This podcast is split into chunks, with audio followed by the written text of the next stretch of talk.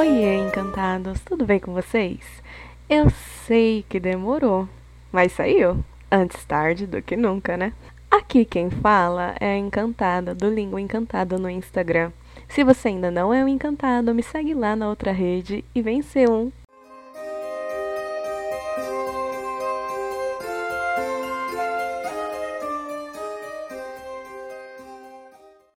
Esse episódio vai falar sobre o livro Carmila, a Vampira de Karnstein, por Sheridan Le Fanu. Esse episódio contém spoilers.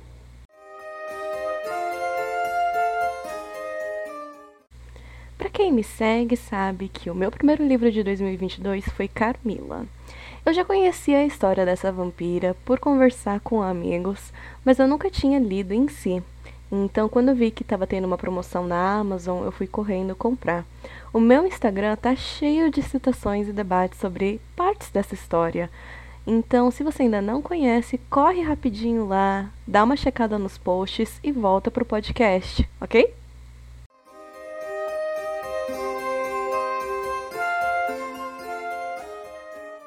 Carmila e eu, nós temos um passado.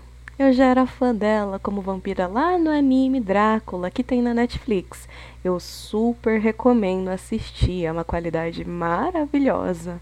E depois que eu vi esse anime, eu encontrei uma série no YouTube que mais pra frente acabou virando um filme.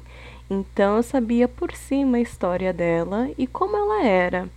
Mas, mesmo assim, eu não achava que estava batendo com o livro e realmente a questão da série no YouTube está um pouquinho longe do padrão que oferece o livro, mas mesmo assim dá para reconhecer alguns pontos e, e questões abordados na, no livro. O livro que eu comprei pela Amazon é da editora Pandorga. Eu não conhecia essa editora, foi o primeiro livro que eu comprei, mas assim, é impecável você vai folheando a história de Carmila e eles colocaram obras de, de arte que são reais e são da Carmila.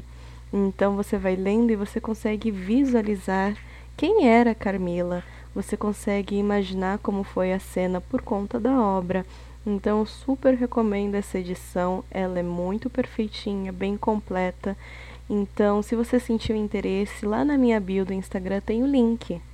Então, vamos dar uma lida aqui na sinopse do livro pela editora Pandorga? Carmila é uma obra precursora da temática de vampiros, considerada por muitos críticos como a melhor do século XIX, pela maneira como trabalha o suspense e o erotismo. Foi a partir dela que Drácula de Bram Stoker recebeu suas primeiras características. A vampira de Karnstein se torna o motivo dos horrores e depois do desejo profundo de Laura, uma jovem que vive somente na companhia de seu pai em um castelo isolado no leste europeu. Então, só na sinopse, essa história tem tudo que eu mais amo. Ou seja, romance gótico, de época, com suspense e ainda tem a temática LGBTQIA. Eu acho que é um pacote completo. Agora eu vou falar um pouquinho do que eu achei do livro, tá? Então, é uma opinião minha. Não, não quero que vocês achem que eu estou correta, porque quando você pega um livro, você tem que ter essa experiência com a leitura para saber se você gosta ou não. Então, a minha opinião é somente minha, ok?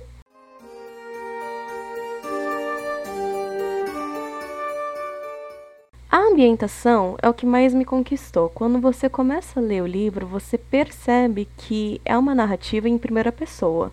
Quem está contando a história é Laura, então a gente está no ponto de vista somente de Laura. E ela consegue descrever muito bem o ambiente, ela consegue descrever como o ambiente afeta ela. Então, o que a Laura está sentindo, você também é capaz de sentir. E isso é apaixonante para quem gosta desses detalhes. Tem muita gente que acha que falar sobre o ambiente, dar esses detalhes, se torna cansativo. Eu, pelo contrário, eu acho que é uma necessidade para poder sentir o que o personagem está vivendo. Toda a questão gótica também, que ela apresenta, não só por ser um castelo no interior, as vestimentas, os vestidos, os quadros nas paredes, toda essa questão de linhagem, herança, é, é maravilhoso. Tudo bem que o livro em si não foca nesse lado, mas por descrever bem o ambiente, a gente consegue pegar todas, toda, todas essas características, esses detalhes, que a gente consegue imaginar como se fosse um filme. Também tem a questão gótica que envolve o lado romance gótico, né? Que é o amor doentio, o amor cheio de idolatração, as nuances sobre religião, o desejo. Então Laura, ela encontra a Carmila numa situação completamente atípica. A Carmila estava passando em frente do, do castelo dela e a carruagem sofre um acidente.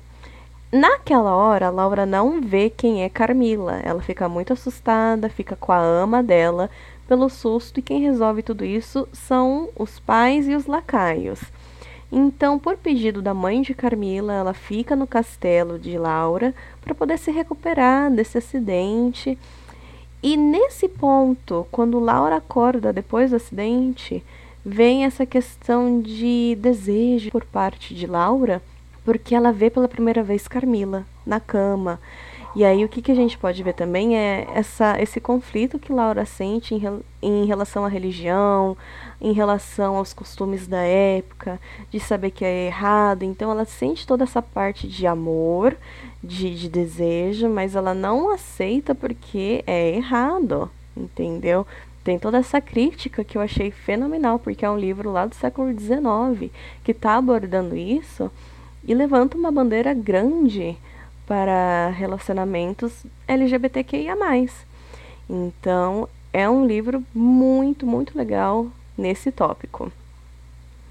Outra questão que eu também gostei é que quando você lê, você acaba se sentindo em outro século. Eu ainda não li o Drácula, vou ler, não garanto que seja em 2022, porque a minha lista do To Be Read já está é, completa, está fechada. Mas eu quero muito ler para sentir essa sensação de livro de época, só que trazendo o lado gótico. O que me lembrou bastante, por ser de, de época, e essa questão de, de idolatração, me lembrou muito Morro dos Ventos Uivantes, que se você me segue, sabe que eu li, que eu reli, na verdade, no ano passado, e redescobri um monte de coisa desse livro, e é um dos meus favoritos. Então, eu consegui fazer uma comparação, uma conexão entre Carmila e Heathcliff. Então, eles são personagens muito parecidos, porque Carmila focou em Laura e era Laura que ela queria. Então, tem citações no livro que, se não fosse pela diferença social entre Carmila e Heathcliff, eu, eu diria que eles eram amigos, de verdade.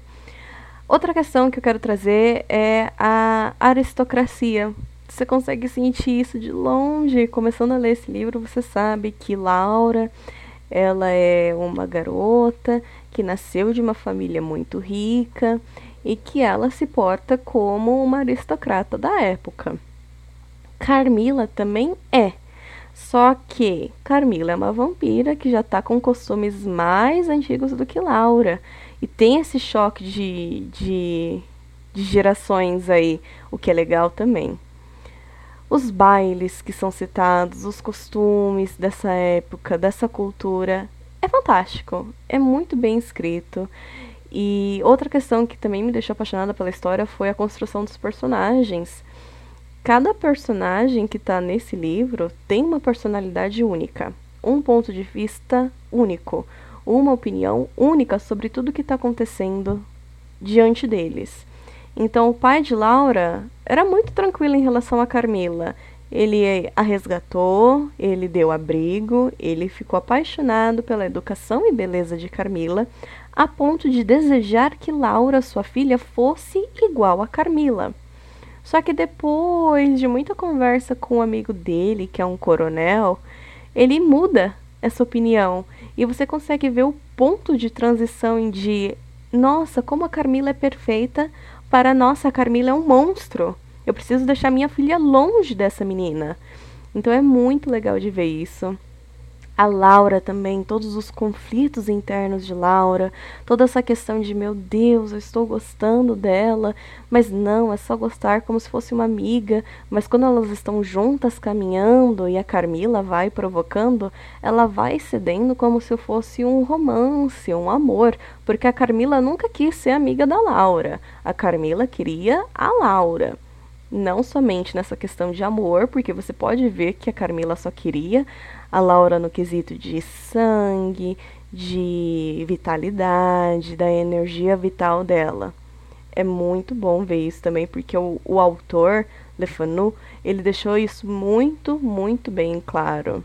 Outro ponto que eu queria falar da Carmila é que quando você começa a ler você já tem essa sensação de que ela é uma vampira, porque você sabe disso, que ela é uma vampira. Mas você consegue perceber que a Carmila humana, quando ela está fingindo ser uma humana, tem uma inocência gigantesca. E a Carmila do final do livro é uma Carmila vampira. Ela tem um, um sangue assassino aí que diferencia ela do começo da história. Agora, voltando um pouquinho para Laura, a nossa narradora, ela é uma jovem que vive somente com seu pai em um castelo, lá na Áustria. Ela é isolada do mundo. Essa fascinação que ela tem por Carmila também é por conta da solidão dela, de que ela não tem uma amiga para conversar e ela começa até a história chorando, porque ela estava esperando uma visita que ia mudar a, a rotina dela, o cotidiano dela. Ela ia conseguir finalmente falar com outra pessoa da mesma idade. Então, por ser isolada no mundo, ela tem essa sedução por Carmila. Ela reage muito forte a Carmila de uma maneira que é até racional. Uma, uma criança que está sozinha, ela quer fazer amizade com aquela pessoa da mesma faixa etária.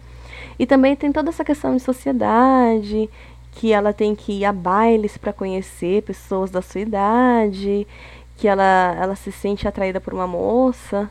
Agora vamos falar do final. Como eu disse no começo do episódio, esse podcast tem spoilers. Se você chegou até aqui e não quer ter spoilers, desliga. É o último aviso. Eu gostei muito da caça vampira. Achei que seguiu bem aquela questão de ritual religioso que envolve toda essa questão mística, ou seja, tem que ser um padre que vai caçar o vampiro com a estaca, a água benta, vai fazer as rezas, mas eu achei que foi muito rápido.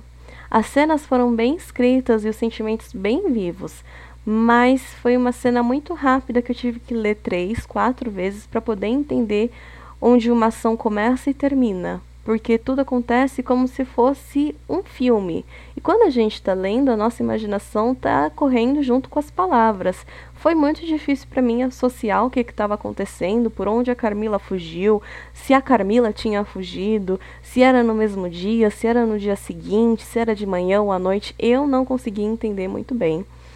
Mas, ainda assim, eu gostei do final por conta do ritual da, da, do ritual de morte de um vampiro.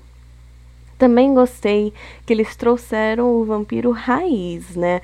Então Carmila era uma vampira que voltava para o cemitério durante o dia para se deitar no seu caixão, que era banhado a sangue, para ela se manter viva. Não era essa questão que a gente até debate, tem muito meme na internet de ser uma Cullen que está no sol brilhando. Não, ela é uma vampira raiz, que ela não pode ficar em contato com o sol, que ela precisa dormir durante o dia, que ela precisa do sangue lá banhando ela para ela se manter viva. Então, toda essa questão do vampiro raiz é muito bem detalhada. E, e toda essa questão que envolve os sentimentos, você vê que Carmila está sempre muito cansada. A Carmila está cansada porque ela está entediada, porque ela já vive há muito tempo. Isso é muito perspicaz, sabe? É uma sacada do autor de, nossa, ela não vai ter os olhos brilhando o tempo todo porque ela já viu isso uma dezena de vezes. Então é muito, muito bem trabalhado.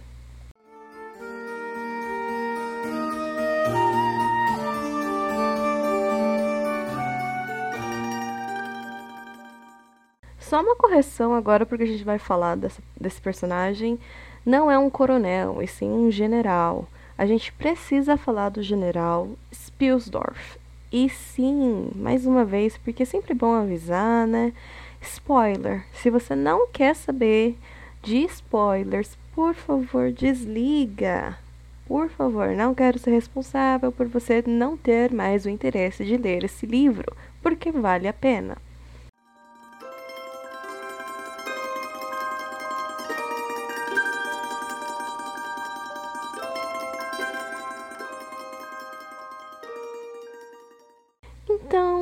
Vamos falar do general. O general, quando você começa a ler o livro, você se depara com uma carta dele, cheia de emoção, uma carta muito profunda, muito pessoal, que está enviando ao pai de Laura, que é um amigo de, de longa data. E nessa carta você, você sente que o único sentimento que você consegue sentir é ansiedade, exaustão e desespero. Quando você lê essa carta, você vê que ele está pedindo ajuda em um momento muito frágil, porque essa carta está lidando com luto e, a, e esse luto também tem um, um toque de culpa, porque ele se sente culpado pela morte de sua cuidadora. Essa cuidadora que ele adotou como se fosse filha dele. E aí no final começa a encaixar um pouquinho, porque quando você começa a ler, é um personagem que aparece no primeiro capítulo e depois ele some para voltar somente no final do livro. E o final do livro depende desse general. Por isso, spoiler, né? Porque a morte de Carmila, essa caça à vampira, é por conta do general Spilsdorf. Que eu não sei pronunciar, gente. Se eu tô pronunciando certo ou não, aquele momento que a gente precisa de, de uma adaptação desse livro para a gente poder assistir e copiar como se pronuncia. E aí, no final, esse general se encontra no meio do caminho, porque eles estavam cruzando o campo, né? Porque nessa época todo mundo mora a milhas de distância um do outro, né? Aqueles quilômetros e quilômetros de distância de um castelo para o outro, do castelo para o centro da cidade. Então, eles acabaram se encontrando a caminho um do outro. Laura e o pai estavam a caminho do antigo castelo da família. Então, os antepassados de Laura eram ricos, eram nobres e tinham um castelo ainda maior do que eles vivem hoje. E eles estavam a caminho desse castelo para ter um piquenique, para se afastar da casa, porque Laura estava muito doente por conta de Carmila, né? Porque a Carmila estava sugando a vitalidade de Laura. E aí o pai levou ela para longe, mas ele tinha a desculpa de que eu estou indo para longe porque o médico que viu a minha filha Laura disse que eu preciso de ajuda de um padre por conta disso, disso, disso, por conta de um vampiro. Então ele está indo para esse padre que fica perto desse castelo antigo, né, da família deles. E nisso, no meio do caminho, eles encontram com o general.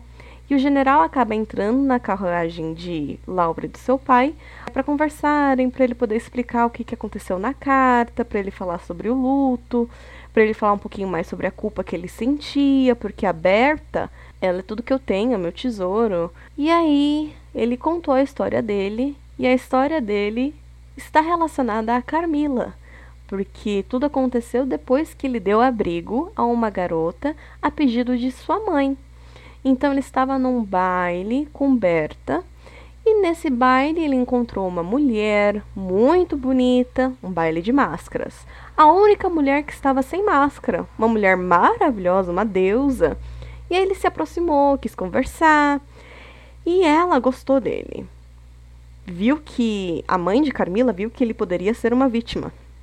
Então ela começou a conversar com ele, começou a a puxar assunto, falar que ele já conhecia ela. Só que ela não ia se apresentar naquele momento porque ela estava correndo contra o tempo e que precisavam dela em outro lugar. Só que ela não tinha com, com quem deixar a filha, que era Carmila. Então ela não tinha onde deixar a filha, pediu para o general ficar com Carmila, porque como eram conhecidos de antigamente, né, amigos de longa data, ela confiava muito nele. Só que ele não queria aceitar.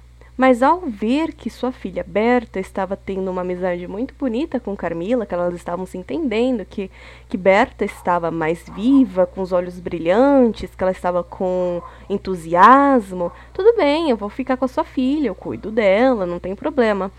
Só que aí começa uma leva de situações é, suspeitas, né? Aquela assombração de que não sei quem é Carmila, não sei quem é a mãe dela, porque eu não descobri, não consigo me lembrar como é que eu fui aceitar ser responsável pela filha de uma pessoa, e se alguma coisa acontece com essa menina, vai ser culpa minha.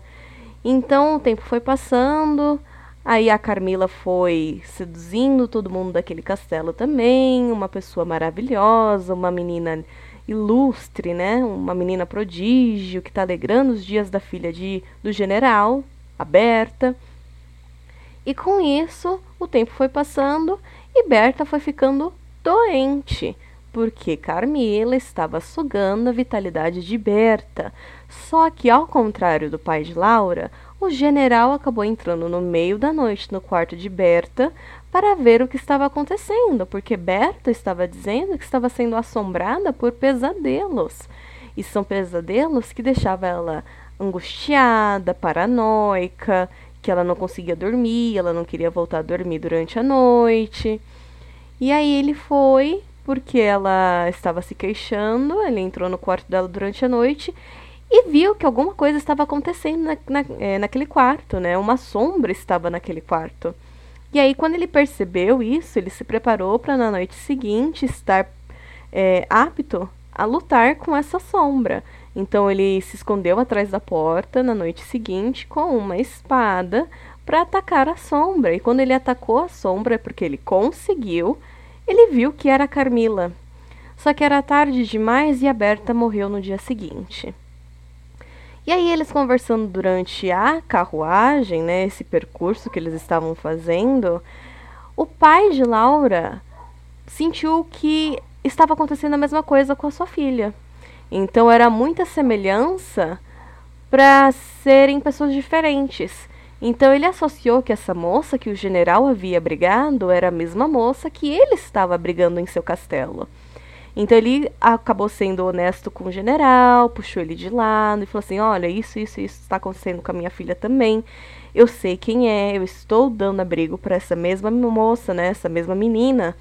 Então, eu preciso da sua ajuda, a gente precisa acabar com isso. Ela vai destruir, né, as pessoas que moram ao nosso redor, a gente vai deixar que ela tenha uma próxima vítima. E aí eles juntos acabam trabalhando com isso, né, trabalhando e montando essa caça bruxa, né, a caça ao vampiro. E o final é que o general e o pai de Laura conseguem sim capturar Carmila e matar. Só que isso gera um trauma em Laura, porque ela acaba participando e vendo tudo isso acontecer com a moça que ela estava apaixonada. Então cria um trauma nela que ela acaba falando no final do livro que ela leva com, com ela para sempre. E esse é o final do livro. Eu gostei muito. É uma leitura que eu super recomendo. Então, se você sente interesse, por favor, lá na bio do meu Instagram tem link para compra. Vai sem medo.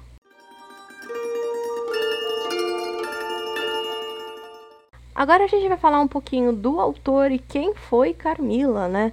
Sobre o autor, Joseph Sheridan Le Fou, nascido em 1814 e morreu em 1873.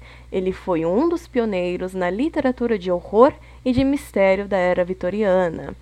Nascido em Dublin, na Irlanda, estudou na prestigiada Trinity College Começou sua carreira literária publicando pequenos contos em revistas, mas logo tornou-se dono de jornais de sucesso. Caindo em depressão após a morte da esposa, passou anos sem publicar, até que em 1861 tornou-se proprietário e editor da Dublin University Magazine. Os contos publicados por ele na revista foram compilados posteriormente e republicados em livros em forma de coletânea. Então pode-se dizer que ele era um autor bem antigo e o foco dele era esse, sabe?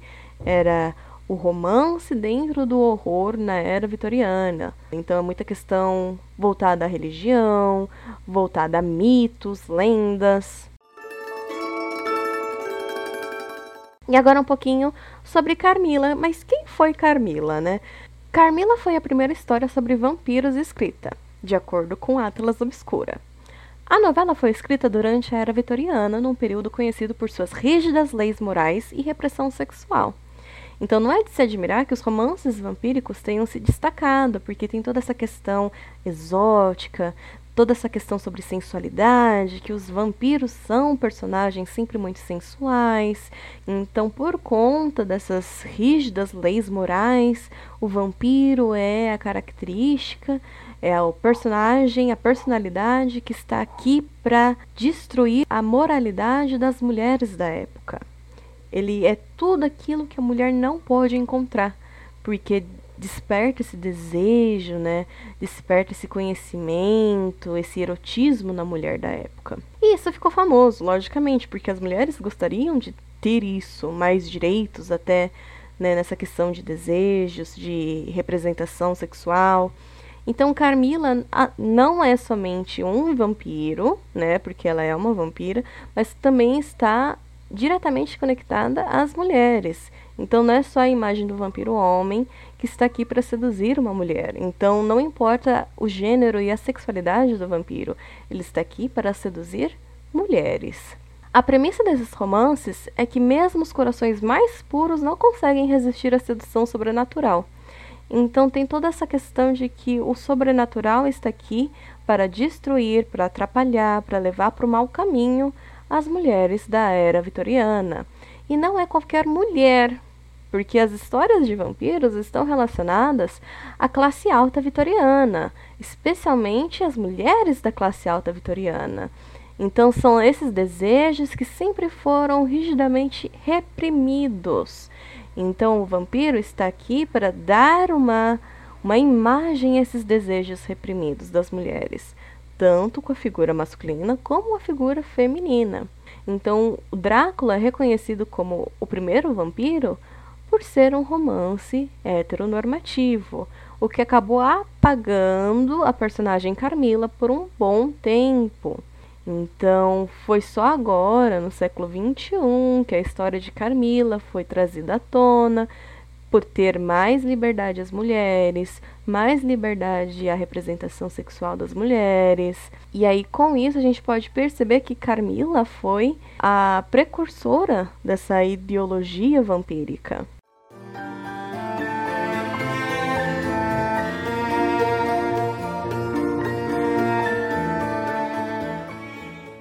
Agora, alguns pontos negativos sobre o livro.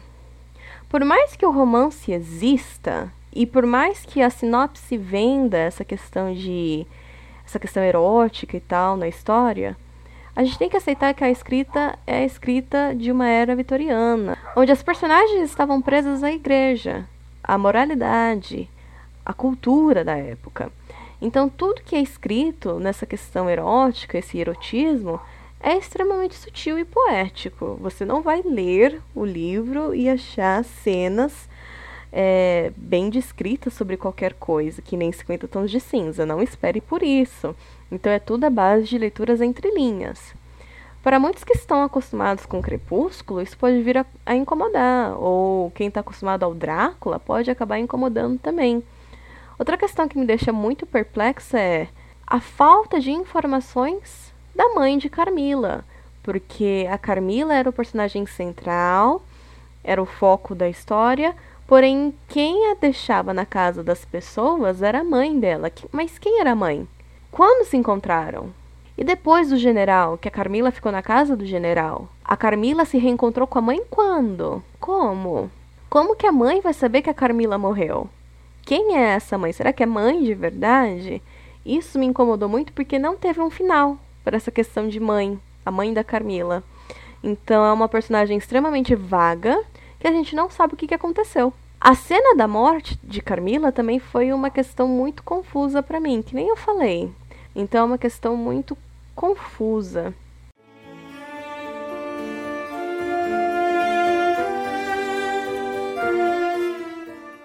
Um ponto de curiosidade sobre o livro: Carmila é um anagrama para Milarca, porque o nome verdadeiro de Carmila é Milarca.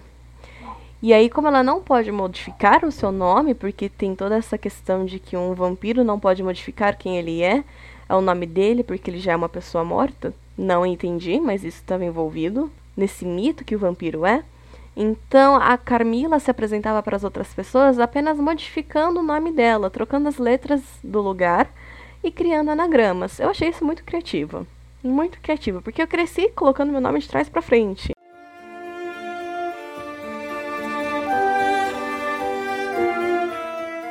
Nota para o livro: de 0 a 10, minha nota fica 8, por conta do final da história.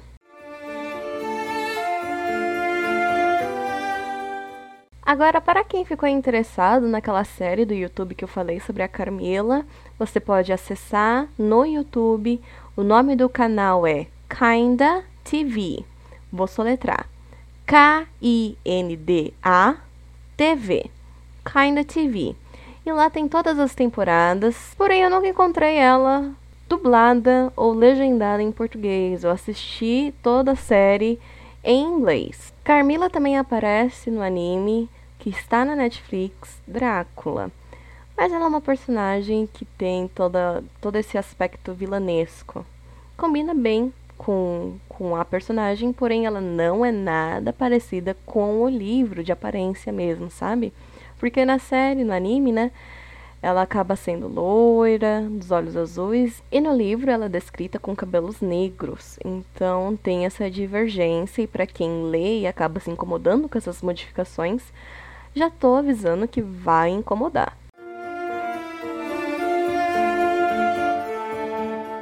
E por hoje é só. Eu queria muito agradecer por me ouvirem. Se você chegou até aqui, muito obrigado, encantado, por estar aqui comigo.